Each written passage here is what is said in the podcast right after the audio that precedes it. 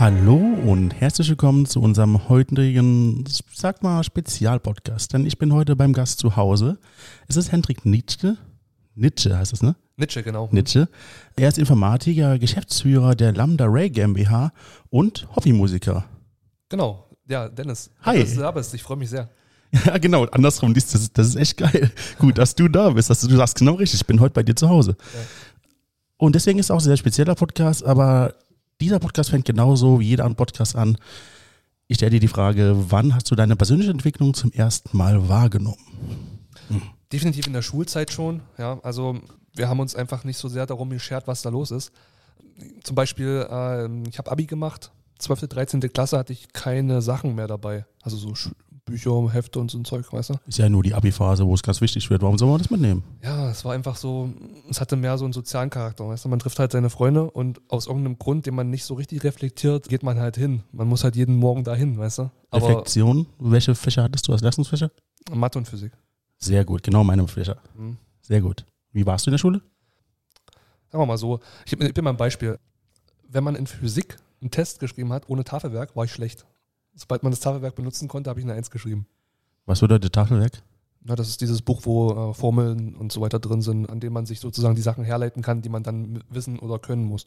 Okay, das hatten wir nicht. In unserem Leistungskurs mussten wir alles herleiten. Ach so. hm. Ja. Ja, also hast du quasi ein Tafelwerk, also ein Formelverzeichnis. Ja. Dann kann ich alles, weißt du? Mhm. Und wenn ich es selber hätte mich erinnern müssen, dann nicht so. Galt das auch für Mathe? Ja? Mhm. Okay. Also ich habe Mathe im Abi, glaube ich, ich habe 14 Punkte geschrieben. Mhm, ich auch, ja. Ja, aber mein Abi war jetzt, weiß nicht, so Richtung drei. Aber Mhm. es lag halt wirklich daran, dass wir das alles nicht so richtig ernst genommen haben, glaube ich. Und ich würde sagen, mit Recht, weil es spielt nicht so die Rolle, würde ich sagen. Das wusstest du damals auch schon? Nee, es, es hat mich einfach niemand dran gehindert und ich, hab, ich bin einfach hingegangen und habe mein Ding durchgezogen, habe mich mit meinen Freunden sozusagen getroffen und am Ende habe ich irgendwie ein Abi bekommen, ohne dafür jemals gelernt zu haben. Ja gut, ich habe da ähnliche Erfahrungen gemacht, aber das war dann im wirtschaftlichen Teil, da musste ich schon lernen. Mhm. Physik habe ich verkackt, wenn man so will. Mhm. Da hatte ich nur sieben Punkte. Mhm. Aber Mathematik auch 14, so wie du gesagt hast. Mhm. Ja. Aber wie kam es dazu, dass du so eine Einstellung zur Schule hattest? Bist du so groß geworden? Haben deine Eltern das kommuniziert oder wie ist das passiert? Also ich hatte nicht unbedingt eine Einstellung dazu. Es war einfach was, was ich aus meiner eigenen Intuition heraus gemacht habe. Also das war nicht nach, das war nicht pragmatisch. War Okay. einfach, ich hatte einfach keine Lust, mich da großartig zu engagieren, weil es mich, ich, ich würde sagen, retrospektiv kann ich das sagen, auch unterfordert hat. Also rein vom, vom, vom Inhalt, weißt du? Und ja, also ich war nicht schlecht, weißt du? Mhm. Selbst mit nichts tun. Das heißt, die anderen Fächer, außer die Leistungsfächer, die hast du einfach nicht beachtet. Doch, also ein bisschen was im Kunst war ich auch ganz gut, aber ja. In Kunst war ich auch ganz gut. mir halt irgendwas aus den Haaren gezogen. Das hat dann schon immer irgendwie gepasst, weißt du? Aber auf jeden Fall, wegen deiner Frage, weißt du, das war halt schon klar, dass ich da mich anders verhalte als die anderen, die halt das in dem Moment als das Wichtigste ihres Lebens ansehen und sagen, okay, da muss ich mich jetzt wirklich reinhängen, weil es mein gesamtes Leben bestimmen wird. Ich hatte diesen Druck nie gespürt. Das kam also von den Eltern auch nicht. Hm, Ein bisschen schon, aber weiß nicht, meine Mutter hat das möglicherweise einfach so mitbekommen, dass es vielleicht nicht unbedingt notwendig ist, obwohl sie es probiert hat. Aber ich hatte meine Methoden, mich darüber hinwegzusetzen. Okay, dann hast du jetzt dein Abitur. Was hast du jetzt gemacht? Ja, zuerst habe ich Maschinenbau studiert, weil ich, das ist ein komischer Grund, ja. Ich habe mich schon immer für Informatik interessiert, ja, auch schon in der Schule, weißt du? Wir haben damals schon coole Ideen gehabt, also wir hatten so einen Kreis von Leuten, weißt du? Und der Antrieb war so, mach mal lieber nicht das professionell, was du gerne machst, dann machst du es vielleicht irgendwann nicht mehr gerne. Okay, komische Einstellung, aber Ja, aber es war halt eine Zeit, in der ich auch wirklich, ich war noch nicht so erwachsen, weißt du? was steckte dahinter jetzt? Also, Was ich gerade sagte, also ich dachte einfach, man sollte es sich vielleicht nicht mit dem professionell machen, was man gerne macht. Hat sich aber dann nach zwei Jahren rausgestellt, dass es falsch war. Und ja, ich hatte zwei Jahre in Magdeburg Maschinenbau studiert und ehrlich gesagt, in der Zeit ist nichts Produktives bei rumgekommen. Ich hatte, glaube ich, eine Matheprüfung geschrieben in der Zeit und die restliche Zeit eigentlich nur gefeiert. Okay, das ist also, wenn man jetzt das erste Mal so als Student in die Uni kommt, Ja.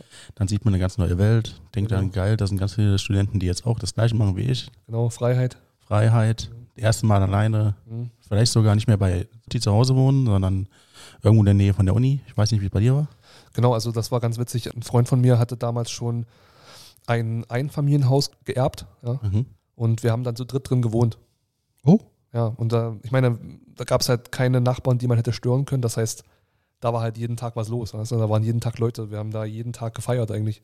Es war eine mega geile Zeit. Will ich auch nicht missen. Und auch retrospektiv generell. Alles, was ich so gemacht habe, war vielleicht nicht unbedingt 100% effizient. Wenn es darum geht, irgendwie äh, monetär oder in irgendeiner Weise äh, von der Karriere irgendwie schnell vorwärts zu kommen. Aber es war übelst geil. Und wichtig für deine Entwicklung. Ja. Ja. Ich hatte viel Zeit zu philosophieren. da können wir gerne später nochmal drüber reden. Mhm. Die Frage ist jetzt, in den zwei Jahren ist also nichts Wichtiges passiert, außer dass du rausgefunden hast, dass das nichts für dich ist. Naja, ich habe angefangen mit einem Freund zusammen, der auch damals schon mein bester Freund in der Schule war, so fernmündlich. Also er war halt in einer anderen Stadt. Ja. Mhm. Ja, wir haben angefangen, so Projekte zu machen, die dann dazu geführt haben, dass ich dann irgendwann auch gesagt habe, okay, ich höre jetzt hier auf, ich ziehe jetzt in die Stadt mit dem. Ja, bin dann dahin, habe mich auch, habe auch mit ihm zusammen gewohnt in der WG. Ja, und wir haben dann angefangen, Projekte zu machen. In welcher Stadt bewegen wir uns gerade? Sind wir Berlin oder wo sind wir? Ach so, ja, also zuerst war ich in Magdeburg Ah, und, dann, und dann war ich in Dresden. Dresden. Genau. Okay. Ja, und ja, wie soll ich sagen? Wir hatten ein paar coole Ideen. Also, du musst wissen, ich, ich bin Softwareentwickler, ja. Mhm. Jetzt nicht mehr so aktiv, aber können wir ja später noch darauf äh, zurückkommen.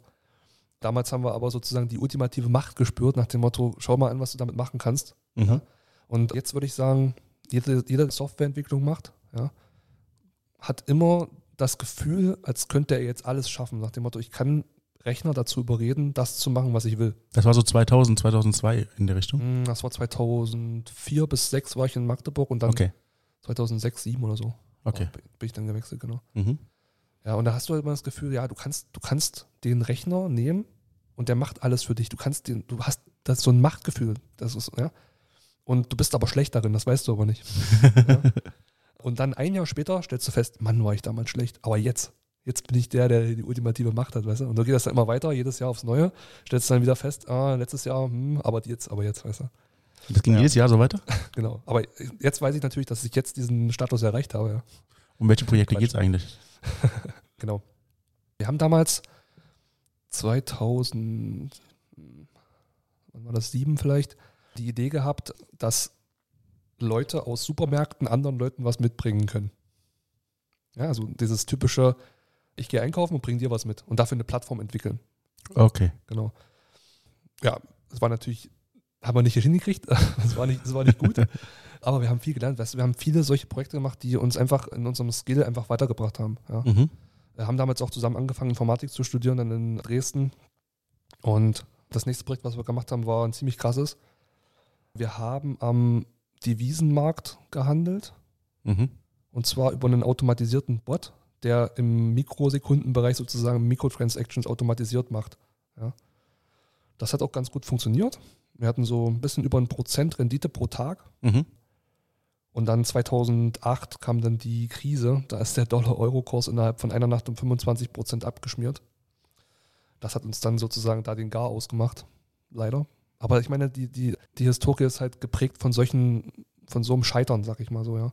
Aber man lernt daraus extrem viel. Das war auch alles noch im Kontext der, des Studiums, ja. Ich wollte gerade fragen, du bist ja noch im Studium bei diesen ganzen Microtransactions. Genau, das hast du halt alles so nebenbei gemacht. Und ja, also so diese ganze Attitüde, die ich damals schon in der Schule hatte, die habe ich auch ein bisschen in die, in, ins Studium transportiert, aber da hat das nicht mehr funktioniert. Ja. Okay. Da war halt der, die Geschwindigkeit, in der man da Informationen bekommen hat, einfach eine ganz andere. Und da muss man sich natürlich erstmal umgewöhnen. Also du musstest dann irgendwann sagen, okay, alles klar, ich kann das jetzt nicht mehr so weitermachen, ich muss mich wirklich mal ranhängen. Und nach einer Weile haben wir das dann auch gemacht. Ich habe dann halt ein Diplom gemacht und ja, bin dann sozusagen immer weiter professionell in diese Richtung gegangen, was äh, Webentwicklung geht, angeht. Wir gehen jetzt ein bisschen schnell voran, aber was ist in diesem, Mhm. diesem Studium noch passiert oder ist da nichts Wichtiges mehr passiert? Nur diese zwei Apps oder sagen wir mal, das kann man schon Apps nennen, Programme, Apps, wie auch immer. Ja, also wir haben schon einige so Sachen gemacht. Sag mal, der wichtigste Aspekt ist, dass ich im, im Studium ein Problemlöser geworden bin. Okay. Ja. Also das ist nicht der wichtigste. Einer der wichtigsten, sagen wir es lieber so. Mit anderen- Worten können wir eigentlich mal fragen, was hast du gelernt? Ich habe gelernt, wie man quasi auf ein Problem schaut Mhm. und dann ganz pragmatisch die Lösung findet. Ja? Und das ist halt eine ganz typische, eine ganz typische Situation, wenn man jetzt Informatiker ist, ja. Aber das lässt sich auch auf alle möglichen anderen Sachen anwenden. Ich profitiere davon immer noch. Es ist nicht so, dass ich sagen würde, dass ich groß von den Inhalten profitiere, die vom Studium kamen, ja. Sondern eher eben diese Fähigkeit, mich wirklich in komplexe Probleme, Probleme reinzuarbeiten. Und die einzelnen Sachen im Studium selbst waren halt alles komplexe Probleme. Ja? Also die ganzen Fächer, die man halt entsprechend abschließen musste, das waren Anwendungsfälle davon. Und du musstest dich hinsetzen im Team und sagen, ey, ich, ich ziehe mir das jetzt mit euch zusammen rein und dann muss ich am Ende abliefern und dann habe ich das geschafft, weißt du? Und genau diese Fähigkeit habe ich jetzt und kann sie auf mm, alle möglichen Sachen anwenden. Also war da nicht die Larifari-Einstellung, dass das ja schon irgendwie funktioniert, weil ich gehe hin, nehme keine Bücher mehr mit, irgendwie geht's schon. Ja, es ist, ich muss dazu sagen, ich war auch Langzeitstudent. Ja. Mhm. Ich habe bis 2014 studiert. Von 2007? 7, 8, ja, Ja. genau. Ja, also ja, die ersten zwei Jahre haben wir da kaum was gemacht, weil wir unsere Projekte gemacht haben, ja. Mhm. Genau, aber es war schon auf jeden Fall länger, als es normalerweise vorgesehen ist, ja. Und es hat sich dann so eingespielt. Also es, gab halt auch so viele Interessen, die du dann auch einfach verfolgst, weißt du, du, du wirst in, ins Leben rausgestoßen, sage ich mal so, nach, nachdem du aus dem Elternhaus raus bist, was ich vorhin schon mal sagte. Und genieß es erstmal. Ja. Wir haben unglaublich viel Philosophie gemacht. Wir haben uns für alle möglichen Sachen interessiert, die die Welt so bereithält. Ja, Physik zum Beispiel. Das, es gibt so viele Sachen, die man verstehen kann, die man, die interessant sind. Ja. Und im Endeffekt ermöglicht es dir, in Analogien zu denken. Wenn du irgendwo physikalische, astrophysische zum Beispiel Zusammenhänge verstehst, ja, dann kann es durchaus passieren, dass an anderer Stelle dann eine ähnliche Logik auftaucht und du kannst die Analogie dann so ziehen, dass du sagst, alles klar, ich verstehe aufgrund meines generellen Denkmusters, wie ich denke, auch hier Dinge an anderer Stelle. Ich weiß, was du meinst. Du meinst zum Beispiel die Schrödingers Katze, Mhm. dass man zwei Zustände zur gleichen Zeit einnimmt. Mhm. Und das hat man ja bei The Big Bang Theory auch schon versucht zu erklären und auf eine Beziehung zu transferieren. Mhm. Dass bevor man zu dieser Beziehung geht oder diesem, diesem Date geht, weiß man nicht, wie die Beziehung anfängt oder endet. Man soll es einfach mal tun und gucken, was bei rauskommt. Genau. Das ist ein Beispiel. Aber ja, muss man so sagen. Wir haben uns auch, also wir, ich meine, ich weiß nicht, ich glaube, jeder Mensch ist doch schon ein bisschen daran interessiert, was das alles soll. Weißt du, wie ich meine? Also so eine grundsätzliche philosophische Frage. Wieso existiert man überhaupt? Ja, Was ist die Antwort auf die Frage nach dem Leben, dem Universum und dem Rest? genau, 42, ne? 42. Ja, aber genau, das ist halt die Sache. Ist halt, man, man, ist, man ist ja daran interessiert, so ein bisschen zu kapieren, was los ist, ne? mhm. Genau. Und ja, ich glaube im Moment, also jetzt mal einen ganz kra- krassen Sprung nach, nach, nach vorne machen, jetzt nochmal ein kleiner Ausblick, dass es darum geht, einfach ein gutes Leben zu haben. Also, dass man sozusagen den Moment oder über die Zeit deines Lebens die Qualität halt hochhält. Und das ist sozusagen der, der, die Essenz, die, auf die es dann zusammenkommt und die beachtet halt extrem viel. Eben auch soziales Umfeld zum Beispiel. Das ist nicht eine egoistische Einstellung. Das Problem ist aber herauszufinden, wie man das hinkriegt und wie man das schafft. Und man muss das ja alles für sich selber egoistisch entscheiden. Hm. Nee. Im Endeffekt jetzt führt ja alles auf dich zurück, ja. Genau, Egoismus, sage ich ja. Genau, aber das, ich denke, wenn man richtig, also wenn man mal Altruismus als das Gegenteil von Egoismus begreift, Mhm. ja, wenn man ein richtig guter Altruist ist, also sich nur um die anderen schert, jetzt mal im rein hypothetischen Sinne, dann fällt das ja auf einen zurück. Und man ist, man entscheidet sich ja selbst auch altruistisch zu sein. Wenn man aber ein unglaublich guter Egoist ist, dann muss man möglichst gut auf eine altruistische Weise sein Umfeld einbinden. Mhm. Es ist ja quasi nur eine interne Interpretation des eigenen Handelns, ja? ob man es jetzt egoistisch oder altruistisch bezeichnet. Aber wenn man in beiden Richtungen unglaublich gut ist, dann ist es von außen nicht unterscheidbar. Mhm. Verstehst du den Gedanken? Mhm. Mhm. Ist auf jeden Fall, ich glaube, das ist komplex äh, zu behandeln. Man könnte wahrscheinlich Stunden darüber reden. Ja. Lass uns trotzdem jetzt erstmal zurückgehen zu dem Studium und das du dann beendet hast. Mhm. 2014 habe ich ein Diplom gemacht, 2013 habe ich mich selbstständig gemacht, also kurz davor. Warum selbstständig? Warum selbstständig? Ja, also für mich war das sozusagen aus dem, was ich vorher schon gemacht habe, einfach ganz logisch, dass wir einfach das machen, was wir machen wollen. Mhm. Weißt du? Es hat sich überhaupt nicht die Frage gestellt, ob ich mir einen Job suche. Ja? Gar nicht? So, hast du nicht irgendwelche Praktika gemacht oder irgendwo dich Ich mal habe ich hab Praktika gemacht, klar, in meinem Studium natürlich, ja. und da nicht gesagt, okay, geil, hier will ich mal bei Google arbeiten oder was auch immer? Mhm. Also große Konzerne machen mich nicht so richtig an. Ja? Nee, also ich kenne das halt von, von meiner Freundin zum Beispiel, von, von Bekannten, die ähm, in, so einem, in so einer Situation sind, in der ich echt nicht sein möchte. Mhm. Jetzt mal, ich sag mal, oberflächlich betrachtet, ja, kann man natürlich Tiefe betrachten, aber wenn ich irgendwo sitze und ich mache irgendeinen Output und egal wie viel Output ich mache, von oben wird immer der neue Input reingeschüttet, den ich dann wieder bearbeiten muss auf dieselbe Weise Mhm. und mich in so einer Endlosschleife befinde, ohne dass mein, das, was ich dazu beitrage, irgendwie etwas Größeres erschafft, weißt du? Mhm. Das finde ich unbefriedigend. Das heißt, du willst auch dann am Erfolg teilhaben. Ja, ich möchte, dass, wenn ich was tue, dass dann deswegen sich was verändert. Passiert das aber auch nicht, wenn du bei jemandem angestellt bist und du keine Ahnung, ein Projekt beendet hast und du merkst, okay, danach dem Projekt ist was Neues da, was Ja. vorher nicht da war? Naja, schon. Ich sag mal, wenn die Firma nicht so groß ist, weißt du, wenn du so mit, mit großen Konzernen, weil du gerade Google gesagt hast, ja, Ja, ja, das war jetzt das krasseste Beispiel, ja. mhm, zu tun hast, da würde ich sagen, ist das schon im schlimmsten Fall so, wie ich es gerade sagte. Aber ich natürlich, also wenn man irgendwie in einem kleinen Team zusammenarbeitet, meinetwegen bis zu 50 Leute oder so, ja, Mhm. Ja, ich, ich stelle mir halt vor, dass es dann noch ganz cool ist, aber je größer die Firma wird, desto mehr bist du eigentlich so ein Rad im Getriebe. Ich weiß nicht. Ich sag's mal so. Ich hatte schon ein paar Mal so Gespräche in der Kneipe, wo Mhm. ich mit Leuten dann so irgendwie ausschweifend darüber gesprochen habe und es gibt echt viele Leute, die einfach ihren Job hassen. Ja, also es gibt eine ganz große Zahl von Leuten, die hassen einfach ihren Job. Es gibt viele Leute, die hassen ihren Chef und ähm, gehen jeden Tag auf Arbeit und denken so, oh, ich will einfach nur nach Hause. Warum ist das so? Wegen der Sicherheit? Oder woran liegt das? Ja, unsere Gesellschaft suggeriert das wahrscheinlich. Ich meine, es gibt ja eine gewisse Konstruktion. Ja? Also wir haben ein Schulsystem, wir haben Uni und so weiter. Und du kommst dann da rein. Ja? Aber ich meine, ich sage mal so ein bisschen plakativ, ja, die Leute müssen aufpassen, dass sie nicht gegen Paragraph 1 des Grundgesetzes verstoßen, dass die Menschenwürde unantastbar ist. Und ich sag mal so, wenn du halt auf Arbeit gehst und, und das mega hast, dann ist es doch gegen deine eigene Würde, oder? Ist nicht, geht der nicht noch weiter, der Artikel? Ja. Sie zu schützen und zu ehren, ist die höchste Aufgabe des Staates, so ähnlich? Mhm. Ich finde schon, man hat, man hat sich selbst gegenüber auch so eine gewisse Verantwortung, oder? Oder alle staatliche Gewalt oder sowas? Aber es ist schon, also ich glaube, Arbeit ist schon einer der größten Einflussfaktoren für den Menschen in unserer Gesellschaft. Also das Mhm. ist ja das, was du wahrscheinlich am meisten wahrnimmst. Ja? Es ist be- bestimmt das die größte, die längste Zeit deines wahrgenommenen Lebens. Ja? Und wenn du das nicht optimierst und nicht, nicht sagst, da möchte ich was machen, was mir wirklich irgendwie eine gewisse Erfüllung gibt, ja, dann finde ich, hat man was falsch gemacht. Das würdest du also jeden unterstellen, der unglücklich zur Arbeit geht, dass er seine Erfüllung nicht äh, finden kann? Natürlich nicht. Also, äh, obwohl, so wie du sagst, vielleicht schon, aber ich sag mal, ich bin mir schon darüber bewusst, dass es natürlich äußere Zwänge gibt, die dazu dann führen, dass man einfach wenig Wahl hat. Aber ich glaube wirklich, die meisten Menschen haben mehr Wahl, als sie glauben.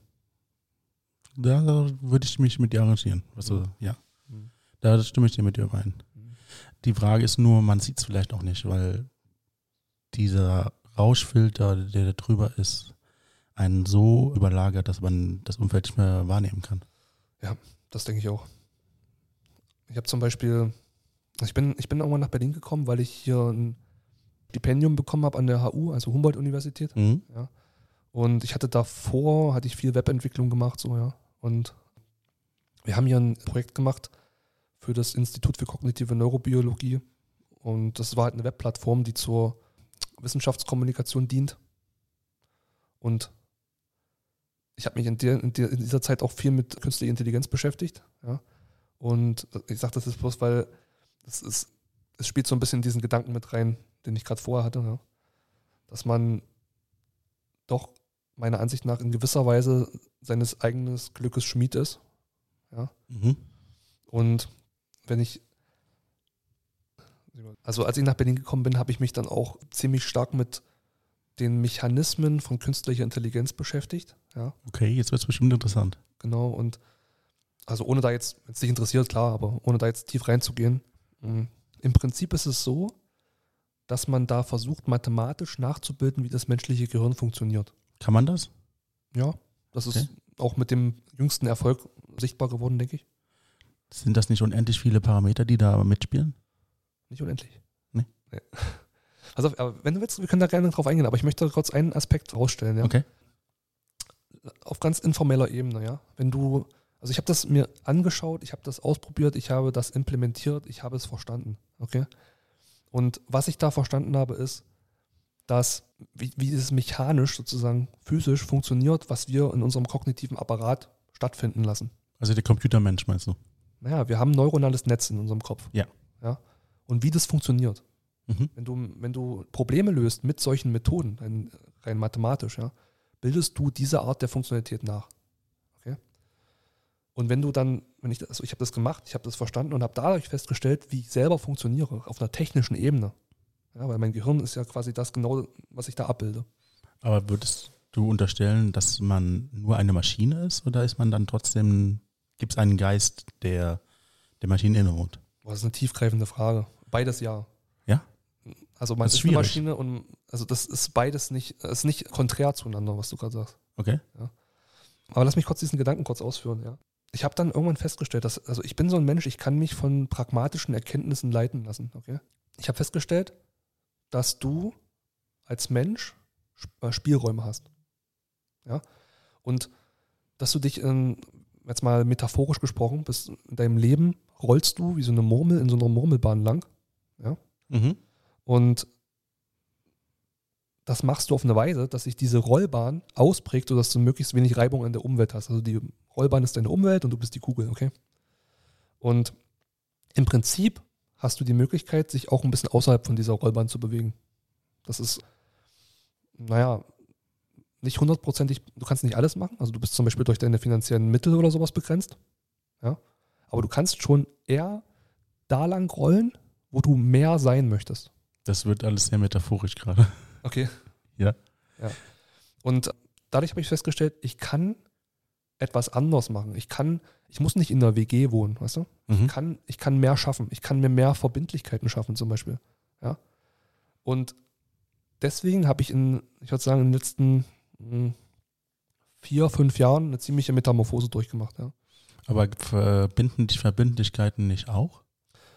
Ja, aber sie schaffen eine Notwendigkeit zu handeln. Okay. Und also ich, ich war jetzt vor vier, fünf Jahren, habe ich noch in der WG gewohnt, okay? Ja. Mit äh, noch drei anderen Leuten. Ich war selbstständig als Freelancer, habe Programmierung gemacht, ja, habe für andere Leute irgendwelche Sachen implementiert und habe dann irgendwann gesagt, ey, du kannst anders denken. Ich habe mir sozusagen das Wissen, wie das Gehirn funktioniert, auf mich selber angewendet und habe gesagt, lass mich doch einfach in einer anderen Kegelbahn lang rollen, so weißt du, in so einer anderen Murmelbahn. Da, wo ich, wo ich sein möchte. In die Tendenz, also ich gehe dahin, wo ich hin möchte, weißt du? Weil im Prinzip ist das menschliche Gehirn ein Apparat, der durch den Input konditioniert wird. Und und deswegen mache ich das gerne, was ich tue. Es ist nicht so, dass ich das tue, was ich gern mache.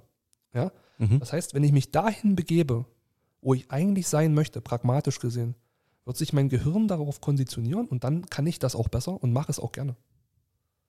Ich kann mich, ich kann mich sozusagen pragmatisch dazu selbst zwingen, etwas zu tun, wo ich, wo ich eigentlich sein möchte. Und dann wird es dazu kommen, dass ich das auch am besten kann und am liebsten mache.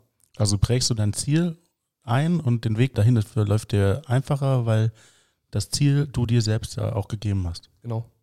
Okay. Verstehst du? Ja, das habe ich ja gerade alles differenziert. Mhm. Genau, und dann habe ich halt angefangen zu sagen, okay, alles klar, was will ich eigentlich? Will ich in einer WG leben? Ja, will ich irgendwie von, von Auftrag zu Auftrag leben? Ja, oder will ich irgendwie mehr? Was will ich eigentlich? Will ich eine Familie? Ja? Will, ich, ähm, will ich irgendwie eine coole Firma haben, die irgendwie einen coolen Scheiß macht, weißt du? Mhm. Und das will ich, weißt du? Mit griechischen Buchstaben und Ja. irgendeinem Strahl. genau, genau. Ja, genau.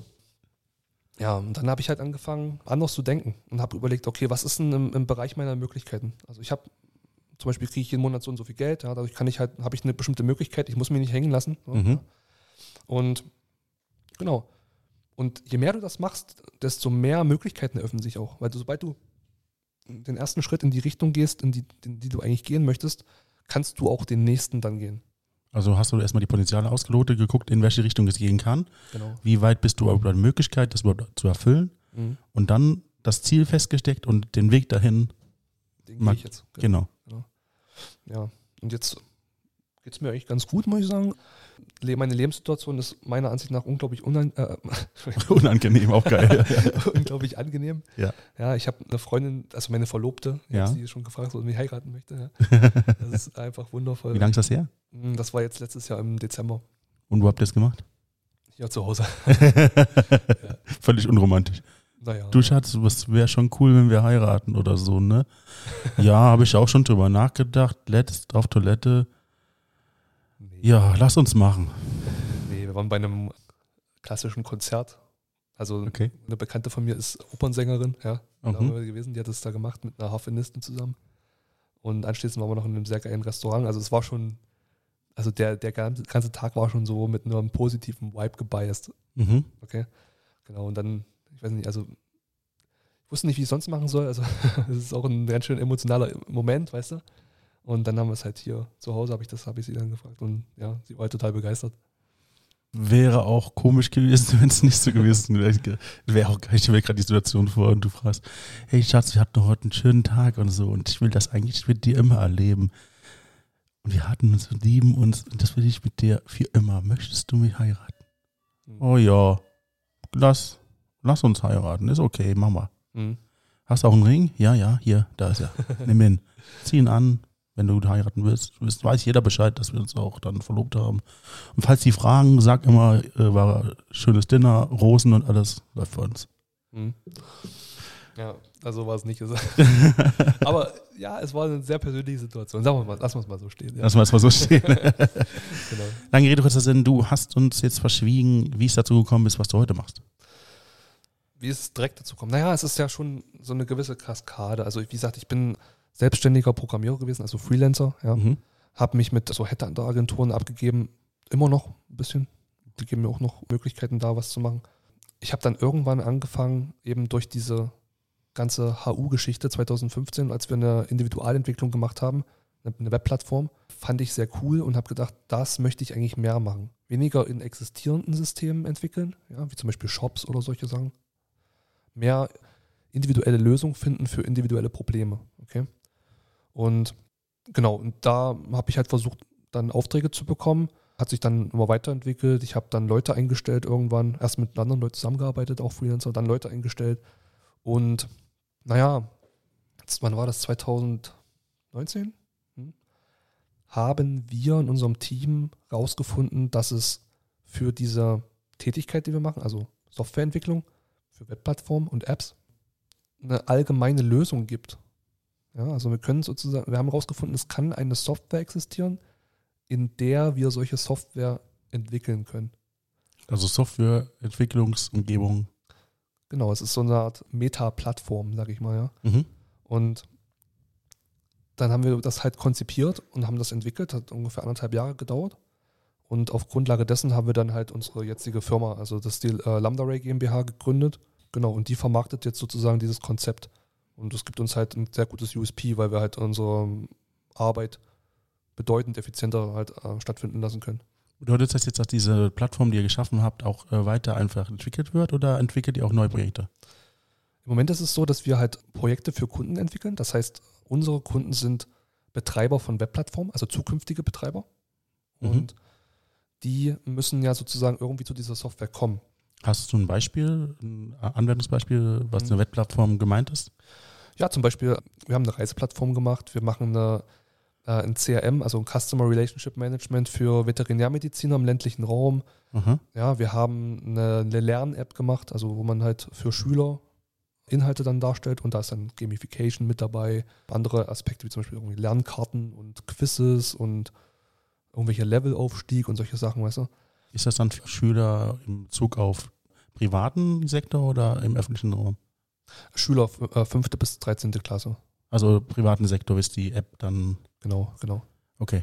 Also der Punkt ist, wir machen ganz diverse, diverse Projekte. Die gehen aus, wirklich thematisch in völlig unterschiedliche Richtungen. Ja? Aber im, im, im Grund gibt es technisch gesehen so einen so einen Kern, den man da immer wieder anwenden kann. Und diese Software, dieser Kern, das ist das, was wir entwickelt haben. Und auf Grundlage dessen können wir sozusagen jetzt in alle möglichen thematischen Bereiche reintauchen und sparen uns aber trotzdem sehr viel ähm, Aufwand. Also ich würde sagen mindestens 40 Prozent und in manchen speziellen Fällen bis zu 90 Prozent. Okay, das kann also sein, dass man auch Projekte realisiert, die sehr schnell fertig sind, weil die Grundlage schon geschaffen ist. Genau, also im Endeffekt ist es so, dass wir damit auch diese, diesen ganzen Bereich Individualentwicklung wieder zurück ins Mögliche holen, weil wir halt nicht mit horrenden Summen agieren müssen. Mhm. Mhm. Was macht das mit dir, dass du jetzt der Leiter eines Unternehmens bist? Macht mich glücklich. ich meine, ich kann, ich kann halt sozusagen genau shapen, was wir tun möchten. Ich kann genau sagen, in die Richtung, wo wir gehen. Ich kann mit meinen Leuten zusammenarbeiten, mit denen ich wirklich so ein Gefühl habe, dass wir in einem Boot sitzen, dass wir am selben Strang ziehen. Mhm. Das ist, ich finde ich es einfach großartig, wirklich. Also, wir haben noch ein relativ kleines Team. Wir sind fest angestellt, vier Leute, äh, drei Leute. Und wir haben noch ein Team rundherum, also mit denen wir halt immer zusammenarbeiten. Insgesamt sind wir acht. Und ja, das ist halt schon sehr überschaubar und das Gegenteil von so einem großen Konzern, was ich vorhin sagte, ja, wo wir wirklich sagen können, wir leben uns aus. Du hast eben von künstlicher Intelligenz geredet und da sind wir nicht tiefer ins Thema reingegangen. Ich würde da gerne noch mal ein bisschen drüber reden. Du hattest gemeint, es ging nur um Berechnungen und ich meinte, es gibt doch noch unendlich viele. Was genau steckt hinter künstlicher Intelligenz? Also ich meine, du musst jetzt nicht die Formeln aufsagen, die dahinter stecken, sondern ich würde gerne das Konstrukt verstehen. Mhm. Also sag mal, ich mal, wie ich es verstehe, ja? Mhm. Künstliche Intelligenz ist für mich, dass eine Maschine selbst Entscheidungen trifft anhand der Parameter, die ihr vorgegeben sind.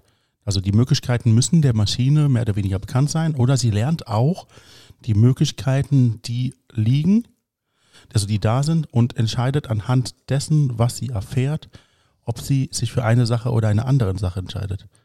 Da gibt es ja keine Wertmaßstäbe, die man festlegt oder wie, wie läuft das? Ich bin da etwas immer mal konfus. Also im Endeffekt läuft es immer so, dass gibt zwei, es gibt zwei Phasen, wie man zu so einem System kommt, was man dann als künstlich intelligent beschreiben würde, okay? Okay. Die erste Phase ist sozusagen der Lernprozess. Okay. Die zweite Phase ist sozusagen der Prozess, in dem man das Gelernte nutzt. wie kann man diesen Lernprozess herstellen? Ja, das wäre sozusagen jetzt die Frage darauf, auf die Details einzugehen. Im Prinzip ist es so, wenn du halt eine Menge an Informationen hast, kannst du die nutzen, ja, um im Endeffekt eine kognitive Leistungsfähigkeit herzustellen. Das ist sehr, sehr analog zu dem, was auch ein Mensch tut. Ja. Also du wirst geboren als Kind, ja, Mhm. ähm, dann kollidierst du mit der Umwelt, du nimmst sie wahr? Und das führt dazu, dass du in deinem Gehirn eine gewisse Konditionierung erfährst und diese Struktur deines Gehirns, die sich dann dadurch ausbildet, ist die Grundlage dafür, dass du agieren kannst. Und wie gibt die Maschine dann in verschiedenen Situationen die Werte, um dann einer Entscheidung zugeordnet zu sein? Weil ein Wert muss ja höher als der andere Wert sein, Maschine betrachtet. Naja, gut. Äh, Ich, ich weiß nicht, auf dieses Wie würde ich ungern eingehen, weil das wirklich sehr technisch wird. Sehr kompliziert, man, man okay. kann es, man kann es ähm, sozusagen phänomenologisch beschreiben. Mhm. Also was kommt am Ende bei raus. Ja? Okay. Und da gibt es auch zwei Ansätze. Einmal eben, dass es eben für bestimmte spezielle Anwendungsgebiete ist, aber es ist ja nicht das Interessante, sondern das Interessante ist dieses General Purpose Ding. Ja? Da, wo sozusagen, wo du zum Beispiel eine sogenannte Conversion AI hättest. Ja, also das, wo du sozusagen mit der, mit der, mit der künstlichen Intelligenz eine Konversation betreiben kannst. Und da kannst du zum Beispiel mit, mit GPT-3, das ist ein System, das OpenAI hergestellt hat. Das ist übrigens eine Elon Musk-Firma. Mhm. und das ist ein sogenanntes NLP, jetzt habe ich ein paar Sachen genannt. Das sind jetzt ein paar Buchstaben, die hier in den Raum geschmissen wurden, ja. Genau, also ein NLP steht für Natural Language Processor. Okay, also das wird eine natürliche Sprache wird generiert. Okay. Und das ist schon das, was, jetzt mal, nehmen es mal beispielhaft raus, ja, was man vielleicht landläufig als eine künstliche Intelligenz bezeichnen könnte, weil du kannst halt mit ihr ein Gespräch führen. Ja. Und was du dann hast, ist gefühlt ein Gesprächspartner mit einem IQ von vielleicht 150, 160, der das gesamte Internet gelesen hat und verstanden hat. Geht das? Ja. Heute schon? Mhm. Okay. Ich hatte ja vorhin gesagt, ich hatte mich so seit 2015 damit beschäftigt, dann, das war aber eher so auf einer mathematischen äh, Ebene des Interesses. Also ich hatte halt Interesse, wie das funktioniert. Und äh, zu dem Zeitpunkt war das aber noch nicht so richtig anwendbar. Aber innerhalb der letzten zwei Jahre ungefähr haben große Konzerne, wie zum Beispiel Google, Facebook und eben zum Beispiel OpenAI, das ist jetzt kein großer Konzern, aber da hängt ja Elon Musk dahinter, ja. und andere natürlich noch, äh, angefangen, ihre Ergebnisse zu veröffentlichen, sodass wir sie produktiv nutzen können. Dazu gehört zum Beispiel eben das, was ich gerade sagte, GPT-3. Das ist diese künstliche Intelligenz, mit der du halt Konversationen betreiben kannst. Ja. Mhm. Und sie kann auch noch ein bisschen mehr. Die kann zum Beispiel eine bestimmte Nähe von Bedeutung herausfinden. Ja, ich mache mal ein Beispiel. Wenn ich sage, wie viele Räder hat ein Auto? Die Maschine weiß, es sind vier. Oder es kann sagen, welche Art Auto es ist. Hm. Oder Ich meine, äh, es gibt jetzt zum Beispiel, die, ich, sage es mal, machen wir mal drei Aussagen, ja, oder Mhm. drei, drei Statements, will ich mal sagen. Ja. Das erste ist, wie viele Räder hat ein Auto? Das Mhm. zweite ist, ein Auto hat vier Räder. Ja. Und das dritte ist, eine Friedenstaube ist weiß. Mhm. Dann ist die semantische Nähe von wie viele Räder hat ein Auto und dann ein Auto hat vier Räder näher. Ist größere, eine größere Nähe da als zum Beispiel das letzte Statement mit eine Friedenstaube ist weiß. Mhm. Und diese KI kann sozusagen genau diese semantische Nähe eruieren. Du kannst dir halt Dinge geben und sagen, wie nah ist es zusammen. Ja? Und was du dann zum Beispiel machen kannst, ist, du kannst eine, eine Problemstellung aufwerfen, diese Problemstellung dann in Bezug nehmen, zum Beispiel zu Produkten. Ja? Also zum Beispiel, du hast Möbel angenommen und du sagst jetzt, wenn ich sage, ja, das, das erste Statement ist, ich habe das Problem, dass immer neben meinem Bett immer alles auf dem Fußboden liegt. Ja? Und dann sage ich, okay, dann habe ich noch andere Sachen, zum Beispiel barocker Nachttisch Mhm. oder Klavier. Dann ist die semantische Nähe von diesem Problem zu barocker Nachttisch näher als zum Klavier. Verständlich, ja. Genau. Und semantisch ist halt, also damit ist die Bedeutung gemeint von dem, was ich sage.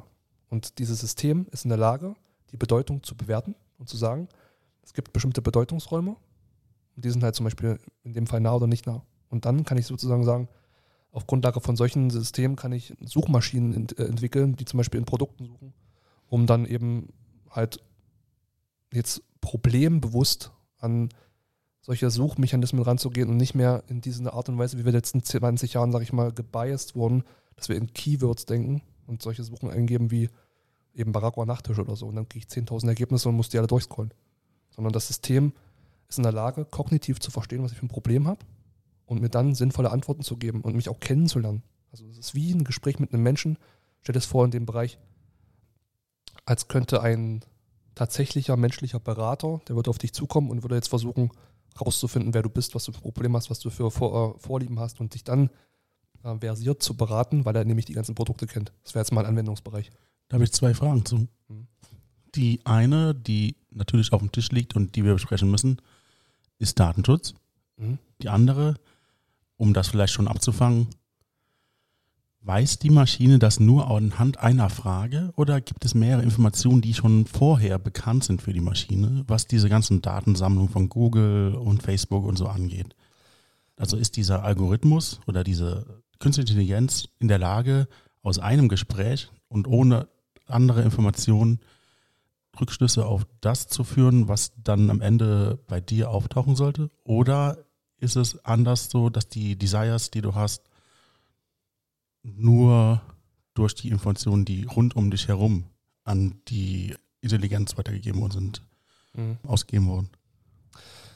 Du musst es wirklich dir so vorstellen wie in einem Gespräch mit einem Mensch. Wenn du jetzt einen Mensch triffst, der zum Beispiel 40 Jahre alt ist, ja, Zum ersten Mal. Zum ersten Mal, Mhm. dann hat der eine Historie. Der ist ja nicht jetzt hier gerade, hat der, der hat ja nicht gerade seine Existenz begonnen. Mhm. Der ist durch sein Leben gegangen, hat Erfahrungen gesammelt. Ja? Und genau das ist die Grundlage, auf der du die KI kennenlernst. Selbstlernen. Es ist einfach, in- in- für diesen Fall, den ich jetzt gerade bespre wir gerade besprechen, gibt es, es gibt Erfahrung. Das ist ein, ein naja, ich würde jetzt nicht sagen Lebewesen, ja, weil es hat ja keinen Körper und so weiter, Mhm. ja, aber es ist halt schon, ich sage mal, eine kognitive Intelligenz, also da gibt es ein Ego, also man könnte es so weit gehen, okay, und es hat eine Erfahrung, es hat an sehr vielen Daten gelernt, so wie du, der durch die Welt geht und an den Daten der Welt, die du mit deinen Augen, mit deinen Ohren, mit deinen ganzen Sinnen wahrnimmst, lernst. Mhm. Und wenn ich jetzt mit dir zum ersten Mal ein Gespräch beginne, dann ist, bist du nur in der Lage, mit mir das Gespräch zu führen aufgrund der ganzen Erfahrung. Also du benutzt die ja sozusagen. Wenn du die Erfahrung nicht hast, heißt das, du antwortest auch grundsätzlich nicht unbedingt richtig? Wenn du die Erfahrung nicht hast, bist du ein gerade geborenes Kind. Ja. Und mit so einem Kind kann ich halt nicht so eine gute Konversation führen. Gut. Genau. Und in dem speziellen Fall jetzt, bei dem Beispiel, da ist der Input, der da gekommen ist, um zu, der zu dieser Erfahrung geführt hat, insgesamt 95 Millionen Webseiten, die das Ding komplett gelesen hat. Dazu gehört die gesamte englischsprachige Wikipedia und alle Tageszeitungen, die jemals geschrieben wurden zum Beispiel. Also enorm hoch. Genau, und es ist nicht nur so, dass es das einfach nur kennt, ja, also der, was da steht, kennt, sondern auch versteht und anwenden kann. Das geht sogar so weit, dass diese Systeme programmieren können, weil sie über Programmierung gelesen haben. Ist es dann auch so, dass die gewisse Ideologien verfolgen oder sind die Antworten grundsätzlich so gestellt, dass die dieses Problem nicht verursachen können? Ich bin mir da nicht ganz sicher. Ich Verstehst du der die Frage? Mhm. Kann, der, kann eine künstliche Intelligenz dann rechtsradikal sein? Im Prinzip kann sie das Gleiche tun wie ein Mensch. Also könnte sie. In, Es gibt auch in der Historie schon einige Sachen, die dann auch schnell wieder abgeschaltet wurden, ja, weil sie Mhm. sozusagen so freigelassen wurden und da sie sich an den Kondensaten menschlicher Intelligenz in Schriftform, also was im Internet so hinterlassen wird, orientieren und sich daran entsprechend ausbilden. Und wenn man sich zum Beispiel Twitter anschaut oder so, dann sieht man, da gibt es viel Hass. Mhm. Und das sozusagen die Grundlage ist, um so eine KI auszubilden, dann wird sie sich entsprechend verhalten. Kann die das ausgrenzen? Kann man quasi die Intelligenz begrenzen? Ich, wie gesagt, ich bin nicht hundertprozentig sicher, aber so wie sie es gerade rausstellt, die Sachen, die jetzt gerade so benutzt werden können, wie zum Beispiel GPT-3, Mhm. da bin ich sehr stark davon überzeugt, dass die Betreiber davon entsprechende Regeln aufgestellt haben, in denen sich das System verhält, weil es sich eben nicht auf so eine, ich sage jetzt mal, faschistische zum Beispiel oder irgendwo menschenverachtende, vielleicht irgendeine andere nicht ethisch akzeptable Weise verhält. Ja. Klingt logisch, ja. Mhm. Das heißt, man begrenzt dann schon die Entwicklung der eigentlichen künstlichen Intelligenz.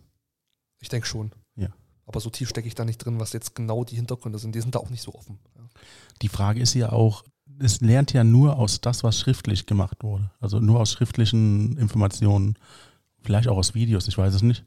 Aber da sind die Leute immer bereiter, ihre Meinung zu sagen, als das, was dann in einer direkten Konversation vielleicht äh, aussprechen würde.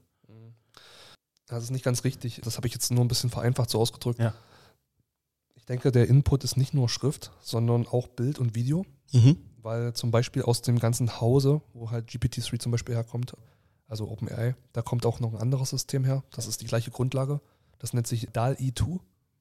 Ja, das kommt, ist so eine Wortkreation, das kommt von Dali, also der Künstler, Mhm. und von Wall-E. Gab es mal diesen Film, ne? Genau. Also DAL-E. Okay. Und das ist ein Bildgenerator. Ah, den kenne ich. Da kannst du äh, eingeben, Affe, der jongliert auf einem Einrad und dann siehst du wirklich einen Affen, der auf einem Einrad jongliert. Genau. Ja. Das ist ein Beispiel. Es gibt jetzt auch noch von Google so ein Ding, das heißt Imagine. Mhm. Ähm, ist ähnlich. Da gibt es zum Beispiel eine, eine Website, die heißt midjourney.com. Midjourney, ja. Mhm. Da kann man Kunstwerke erstellen lassen. Du kannst zum Beispiel eine verbale Beschreibung hinmachen und sagen, ich möchte gerne, keine Ahnung, das Taj Mahal im Stil von Vincent van Gogh. Ja. Und das malt er das dann.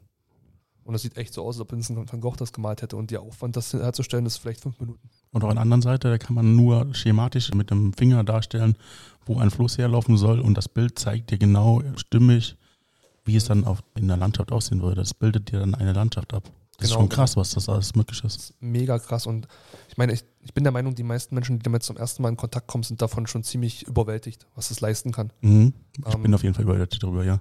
Und was man daraus lernen muss, ist im Endeffekt, das sind kognitive Aufgaben, die rein kognitiv sind, ja, wo es sozusagen irgendwo um eine Information, um Informationseingang geht und dann kommt ein Informationsausgang raus. Also zum Beispiel eine verbale Erklärung, kommt ein Bild raus. Mhm. Das ist reine Informationsübertragung.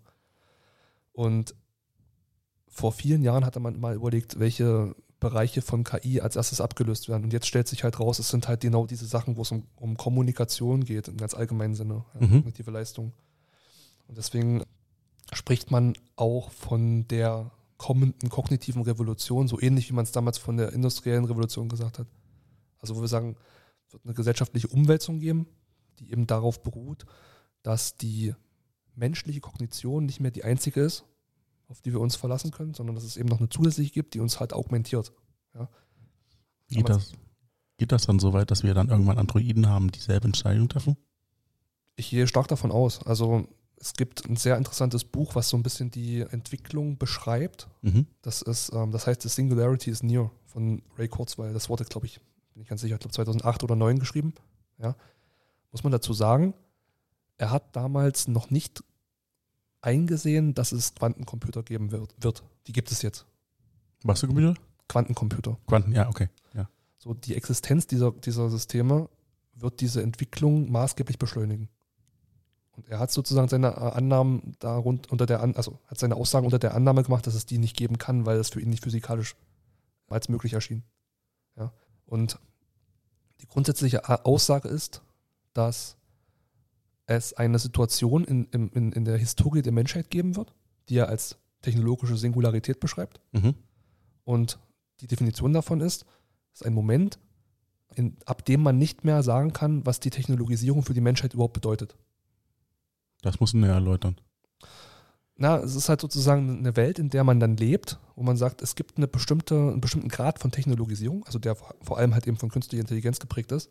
Ja. Und man kann nicht mehr sagen, in welcher Form die Menschheit sozusagen damit interagiert oder was das überhaupt noch bedeutet, weil es sozusagen viel komplexer wird, als es der Mensch überhaupt erfassen kann. Dass es Normalität geworden ist, damit umzugehen? Oder? Naja, ich mache dir mal ein Beispiel. Mhm. Also kurz vorangestellt, er hat das prognostiziert für 2045. Okay.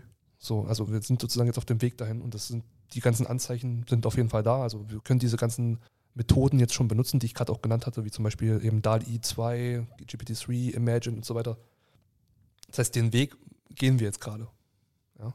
Und auf dem Weg dahin soll es wohl sehr bald zu der Möglichkeit führen, dass man künstliche virtuelle Realitäten erschafft, was man ja auch schon tut. Also es gibt ja diese VR-Brillen und so weiter. Ja. Apple entwickelt gerade auch ein Augmented Reality Tool und das, also da ist ja wirklich jeder dran interessiert. Ja. Und irgendwo auf diesem Weg wird es einen Moment geben, an dem man, in dem man in einer virtuellen Realität sein kann, die man, die man mit keinem seiner Sinne mehr von der realen Realität unterscheiden kann. Ah, okay.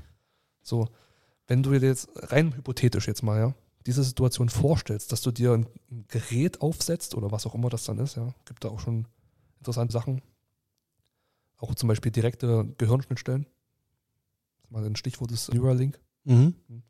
Wenn du dir diese Situation vorstellst, dass es eine Technologie gibt, die dir eine virtuelle Realität vorgaukelt, die du nicht unterscheiden kannst von der normalen Realität. Das heißt also, mit all deinen Gefühlen, mit all deinen Sinnen und auch zum Beispiel mit virtueller Menschlichkeit, die dir gegenübersteht, wo du nicht weißt, ob es sich um einen realen Menschen handelt oder nicht. Mhm. Wenn du das schaffen kannst, für einen relativ schmalen Taler, sage ich jetzt mal, dich in so eine Situation zu begeben, dann stellt es relativ stark in Frage, was menschliches Streben überhaupt noch ist. Ja, wenn du zum Beispiel sagst, naja, im Prinzip muss ich, ich muss sichern, dass ich halt nicht sterbe, ja, ich muss essen, ich muss schlafen und so weiter, ich muss diese Bedürfnispyramide irgendwie erfüllen und irgendwo bin ich da. Ja. Viel von dem, was wir machen, ist ja auch Luxus. Also wir haben Luxusbestrebungen. Ja, also wir arbeiten ja eigentlich mehr, als wir müssten. Wir arbeiten ja nicht nur, um halt ausreichend zu schlafen, nicht zu erfrieren und zu essen. Wir machen ja mehr. Und wenn dieses ganze Mehr nicht mehr notwendig ist, das überhaupt erreichen zu müssen, weil man sich sowieso einfach durch eine virtuelle Realität herbeidefinieren kann, stellt das unglaublich schwierige ethische und moralische Fragen an unsere Gesellschaft. Ja, das ist, also ich kenne das Konzept aus Ready Player One oder Sword Art Online. Also das sind so Beispiele, die dieses Konzept ja schon verfolgen. Gerade Ready Player One ist ein, ist glaube ich so ein Spielberg-Film.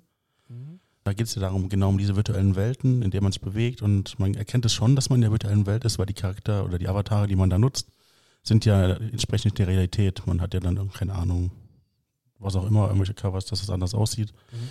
Aber man kann da alles machen, was man in der Realität auch machen kann. Genau. Und jetzt musst du überlegen, jede Form von Technologie wird über Zeit günstiger. Mhm. Das heißt, wenn diese Technologie existiert, dauert es nicht mehr lange, dann kann sich quasi jeder leisten. Das ist richtig. Das ist ja beim Computern auch genau der Fall. Mhm. Und dann ist halt, ich dachte, das ist bloß so ein Schritt auf diesem Weg dahin, um zu begreifen, was eine bestimmte Technologisierung ausmacht und warum es dazu führen kann, dass du nicht mehr sagen kannst, was das für die Gesellschaft bedeutet. Ja? Stell dir nur diese eine Technologie vor Mhm. und du müsstest jetzt sozusagen die Implikationen herleiten, was das für uns bedeutet als Gesellschaft. Ja? Das ist schon an der einen Stelle schwierig. Ja? Und also äh, Ray Kurzweil prognostiziert solche Technologie für Ende der 30er Jahre ungefähr. Mhm. Aber wie gesagt, also die meisten Experten denken, das wird früher passieren. Und die technologische Singularität, also in dem Sinne, das ist halt eine theoretische Überlegung, ja, ungefähr für 2045. Und dann mit vielen solchen Beispielen kann man sich ungefähr vorstellen, was, was man damit meint, dass man keine Aussage mehr treffen kann darüber, was Technologisierung für die Menschheit bedeutet. Mhm. Ja. Sehr philosophisches Thema. Wir sind auch philosophisch sehr abgedriftet gerade. Mhm, Aber das Ding ist halt, für unser Leben wird es eine unglaublich große Rolle spielen, meiner Ansicht nach. Ja, weil wir sind, wir wachsen jetzt da rein. Ja. Wir sehen überall Roboter, wie zum Beispiel Boston Dynamics oder Mhm. zum Beispiel der neue Tesla-Roboter, der angepriesen wird, ja. Wenn ich hier vorne zur Pizza Hut gehe, da fahren solche Roboter rum, die dich halt äh, bedienen. Ja, die Echt? Bringen, die bringen dir die Pizza, ja, ja. Die fahren völlig autonom hier rum. Das haben wir noch nicht in Koblenz. ja, doch. Diese ganze Geschichte mit der Pflege, ja. Mhm. Das ist ja ein Job, der, naja, unterbezahlt ist, sag ich mal, und unterbesetzt.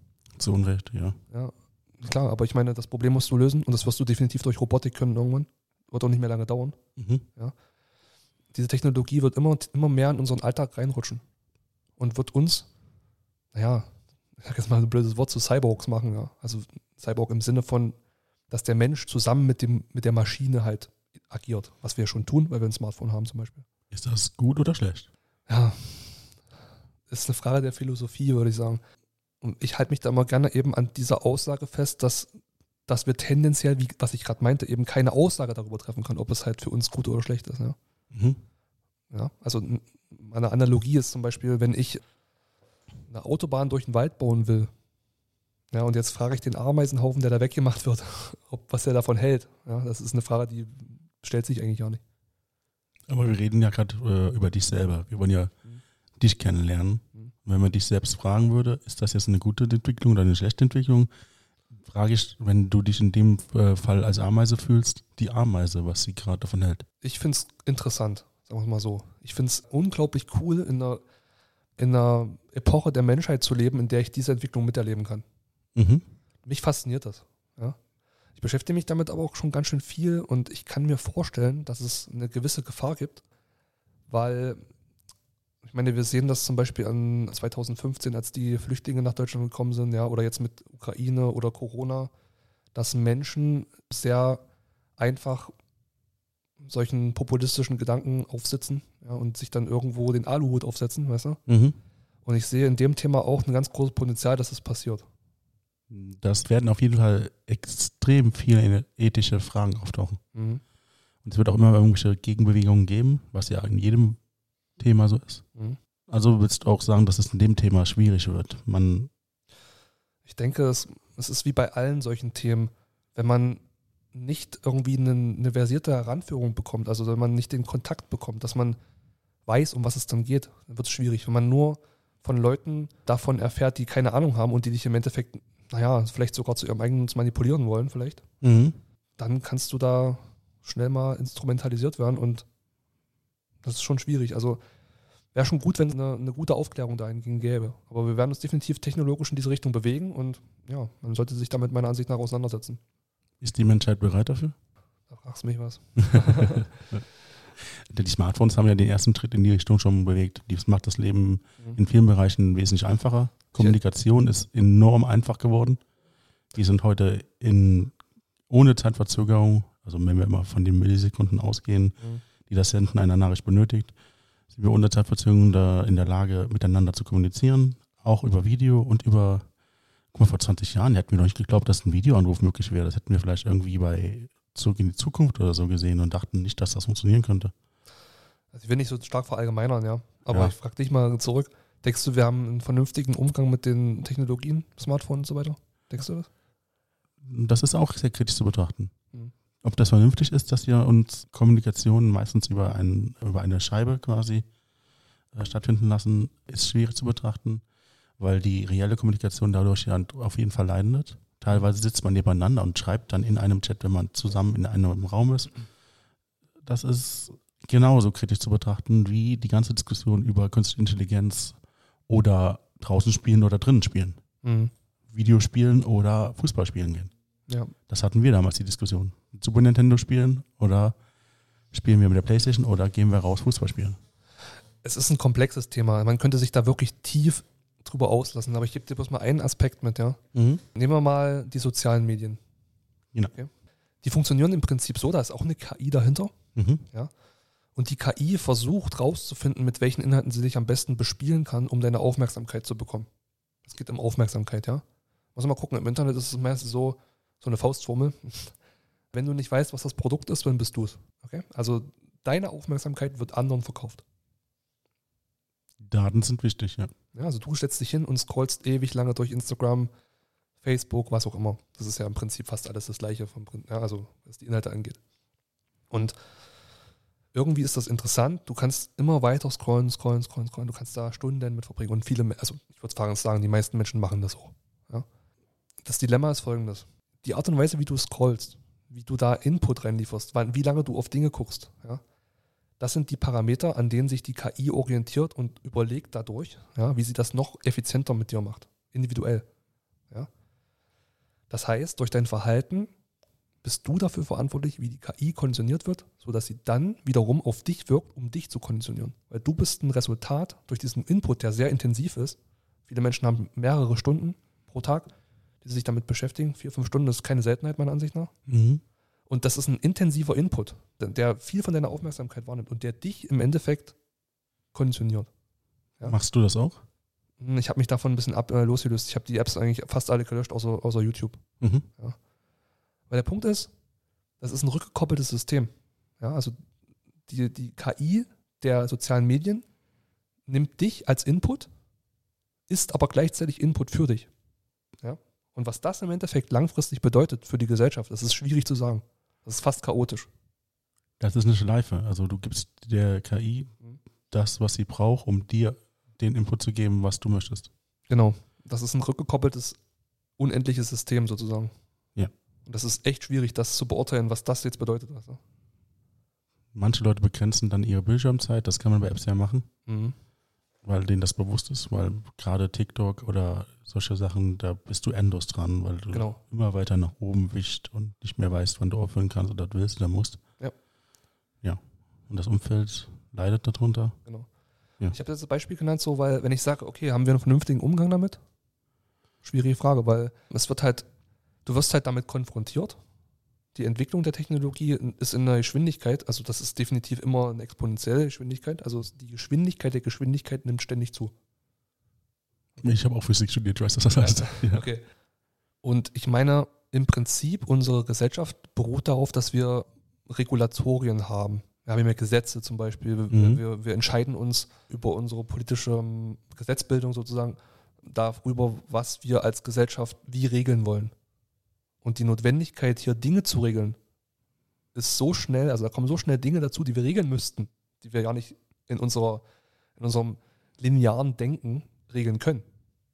Weil so schnell können wir Sachen gar nicht regeln. Also, wenn, was ich, wenn du zum Beispiel jetzt äh, entscheiden würdest, nur rein hypothetisch, ja, das ist nicht zwangsläufig meine Meinung, aber angenommen, du würdest jetzt regeln wollen, dass soziale Medien auf diese Art und Weise rückkoppeln vielleicht schädlich für die Gesellschaft wären, wenn das angenommen der politische Konsens wäre, und du würdest das regeln wollen, das schaffst du gar nicht so schnell zu entscheiden, weil das Ding ist ja, die Technik liegt auf dem Tisch und du fängst sie an zu benutzen und bevor du überhaupt drüber nachgedacht hast, nach ein, zwei Jahren der politischen Entscheidungsfindung ist es eigentlich schon, da ist der Drops schon gelutscht.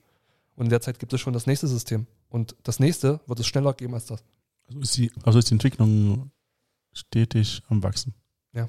Ist das nicht auch von Person zu Person differenziert zu betrachten, wie ist der Umgang richtig und wie nicht? Kann es sein, dass deine Verlobte oder Freundin, Mhm. jetzt Verlobte, Mhm. ganz anders darüber denkt und du ihre Meinung nicht verurteilst, aber zumindest anders bewertest? Und sie sagt, okay, es macht Sinn, dass ich drei Stunden auf TikTok unterwegs bin, weil ich da noch, keine Ahnung, Informationen rauskriege, weil es mir Spaß macht oder weil es einfach mein Lebensweg ist, das so zu machen.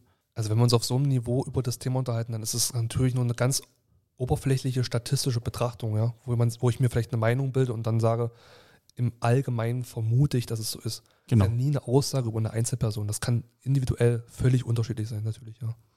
Und das ist das Wichtigste an Diskussion, dass man, Mhm.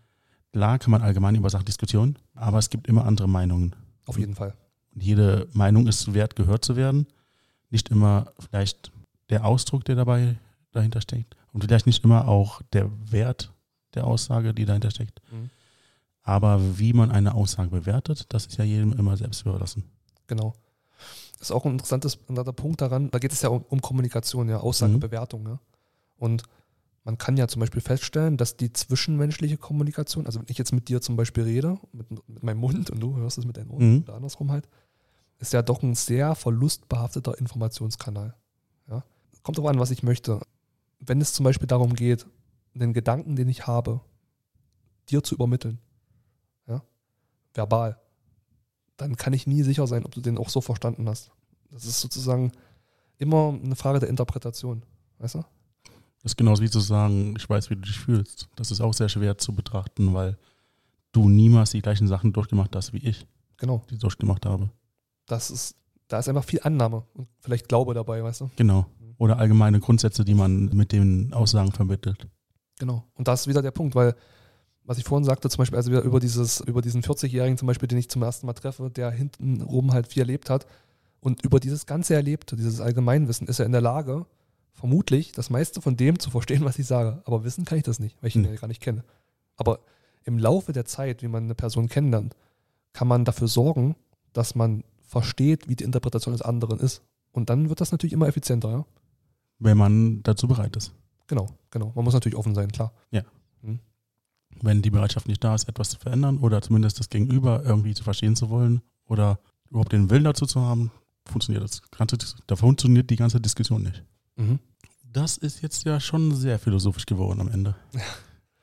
Ich neige ein bisschen dazu. Ich hatte, wie gesagt, auch um viel in meiner Historie schon über Dinge nachgedacht. Und ja, also ich habe im Hinterkopf auch immer ein bisschen, dass wir ja hier auch limitierten Zeitrahmen haben. Richtig, ja. Und deswegen, es liegt an meiner Persönlichkeit. Ich tendiere dann sozusagen dazu, so abstrakt zu reden, weil ich halt viel aussagen möchte, weißt du? Mhm. Weil ich weiß, okay, wir können jetzt nicht wirklich tief ins Detail gehen, was man aber natürlich an ganz vielen Stellen hätte machen können.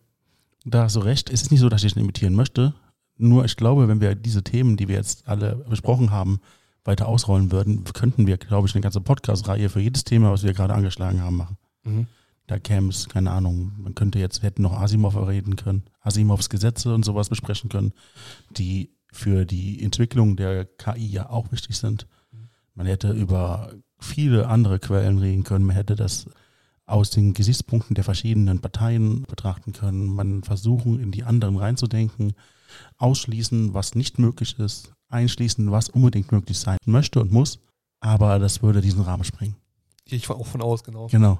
Ja. Ähm, trotzdem bin ich froh, dass wir viele Sachen angesprochen haben, dass wir auch viele philosophische Sprache und philosophische Themen besprechen konnten. Ich würde, wenn es dir nichts ausmacht, auch jetzt den Podcast hier an dieser Stelle beenden, nicht abbrechen und nicht, weil wir nichts mehr zu besprechen haben, sondern weil, wenn wir jetzt weiterreden, wahrscheinlich noch zwei, drei, vier Stunden draus werden. Klar, also das ist absolut nachvollziehbar und ja, genauso wie ich gerade sagte. Vielleicht holen wir auch einfach mal einen zweiten Podcast nach. Das habe ich auch schon mit anderen Gästen gemacht. Oder ich bin ja heute dein Gast. Dass wir, also du bist Gast in meinem Podcast, aber ich bin Gast bei dir zu Hause. Gastception. Übrigens, genau, Gastception. Übrigens mit richtig geilen Donuts, die er mir geholt hat. Und am Ende meines Podcasts gebe ich dann dir immer die Möglichkeit, also dem Gast in dem Fall die Möglichkeit, noch ein Glückskeksspruch oder eine Weisheit oder ein, wie bei Gericht, so die letzten Worte gehören dir zu geben. Das heißt, du darfst jetzt noch am Ende, wenn du möchtest, so deine allgemeine Einstellung, Weisheit kundtun oder einfach nur die Zeit nutzen, um, keine Ahnung, Mutti zu grüßen oder zu sagen, was für einen tollen Hund du hast. Der ist übrigens sehr toll und sehr verspielt und 14 Monate alt. Genau, genau. Ja, den, den liebe ich natürlich. Ja. Also, das ist deine Bühne. Hau rein. Der, mit der Ansage habe ich noch gar nicht gerechnet. Hm. Das überfordert so manche, Vielleicht- ja. Ja, ja, genau. Aber vielleicht komme ich nochmal auf das zurück, was ich vorhin ähm, gesagt hatte, dass ich meine, man kann viel mehr sein, wer man wirklich sein möchte. Oh, es wird philosophisch. Ja. Und man kann, man muss nicht einfach immer so weitermachen. Man kann rausfinden, was man eigentlich wirklich will und es dann einfach machen. Und es wird dazu führen, dass man das, was man machen möchte, auch besser kann. Und das wird immer einfacher. Man muss es nur machen. Das waren sehr bedeutungsvolle letzte Worte. Er ist sich unsicher, ob es jetzt auch alles ist, was er sagen wollte. Ja, lassen wir es dabei. Lassen wir es dabei. da kann jeder für sich selbst bewerten und dann sind wir wieder beim Thema Individualität, was er dazu denkt und sagen möchte. Vielen Dank für diese wunderbaren Schlussworte. Vielen Dank, dass ich heute bei dir sein durfte. Vielen Dank, dass du bei mir im Podcast bist. Das ist so weird, diese, dieses Konstrukt. Ja, Ähm, wir sehen uns auf jeden Fall wieder, denke ich. auf jeden Fall. Dann werden wir uns tiefer mit den anderen Themen beschäftigen, die wir schon angesprochen haben. Aber bis dahin, vielen Dank, dass du da bist und vielen Dank, dass ich mit dir zusammen diesen Podcast machen durfte. Ich danke dir auch für deine Zeit. War wirklich sehr angenehm und ja, danke. Wir sehen uns wieder. Tschüss. Tschüss.